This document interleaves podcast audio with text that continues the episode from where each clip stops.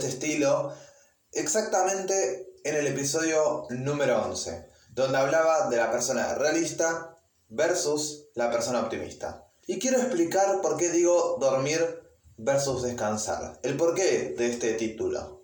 Y es que las diferencias entre dormir y descansar son muy claras.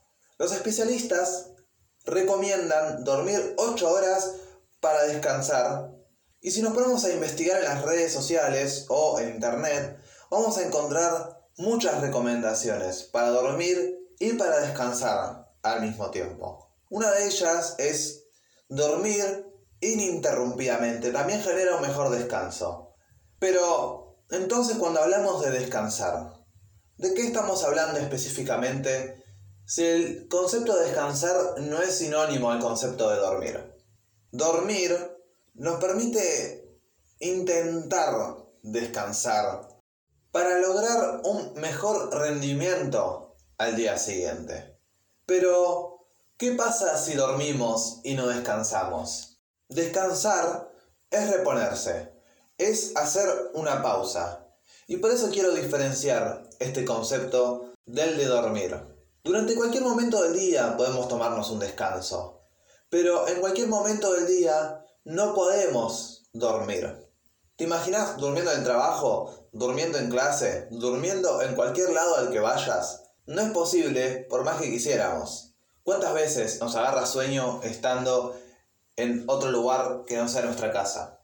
Para este episodio pensé algunas maneras de descansar más allá de dormir. Puede ser estar en contacto con la naturaleza, cuando disfrutamos de cosas simples, como por ejemplo los aromas y los sonidos de la naturaleza, se produce una sensación de bienestar. Estar solo o estar sola, esto te permite hacer las cosas a tu ritmo, o no hacer nada, en caso de lo posible, o hacer algo que te entretenga. Mirar algo en la tele, por ejemplo, te distraerá de aquello que te cansa, o de aquello que haces todos los días. Y creo que una de las mejores maneras de descansar es tomarse las vacaciones. Quizás no hay naturaleza, pero vas a hacer que te desconectes de la rutina, de eso que haces absolutamente todos los días. A veces subestimamos la importancia del descanso, sea durmiendo o no. Creemos que sentarnos 10 minutos y después retomar la actividad ya fue suficiente para descansar. Y no, así no funciona. No tener un descanso adecuado cada cierto tiempo puede traernos consecuencias afecta nuestro rendimiento. Si no descansas, mañana no vas a rendir como hoy, y pasado tampoco. Y cada vez tu cansancio mental y físico va a ser peor. Afecta tu concentración en lo que estás haciendo. Afecta tu estado de ánimo. Es lógico que estés de mal humor si estás cansado. Pero ¿cuánto tiempo podés tratar con los demás estando en ese estado? Por ejemplo, si trabajas en equipo y te sentís cansado, no solo afectas tu rendimiento, sino que afectas el rendimiento de todo el equipo, de aquellos que trabajan con vos, y afecta el ánimo de los demás, no solo el tuyo. Y hay muchas más consecuencias que no voy a nombrar, porque quiero que escuches este episodio hasta el final. Entonces, podemos marcar las diferencias entre dormir y descansar. Es sencillo, pero así como sabemos las diferencias, debemos tener en cuenta las consecuencias de no hacer ambas cosas. Te recomiendo que duermas y que descanses, como corresponde.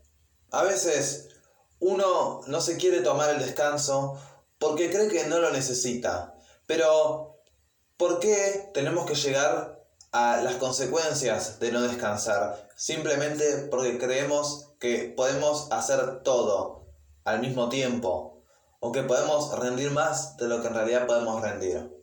Créeme que no descansar por mucho tiempo afecta tu rendimiento y como había dicho, afecta a los demás.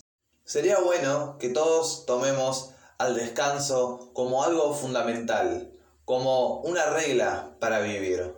Cerrando este episodio, quiero contarles a ustedes que me están escuchando que elegí este tema que se desvía un poco de mi temática habitual porque dispuesto a todo, o mejor dicho Fernando Levi, se toma un descanso. Quiero agradecerles a todos ustedes por las más de 400 reproducciones en estos cuatro meses, porque sin ustedes esto no sería posible. Espero descansar y volver como nuevo para lo que se viene en Dispuesto a Todo. Recordad que podés escuchar todos los episodios en Anchor, Spotify, Spreaker y Google Podcast y seguirme en Instagram buscándome como arroba guion bajo dispuesto a todo. Muchas gracias y nos escuchamos muy pronto en un nuevo episodio.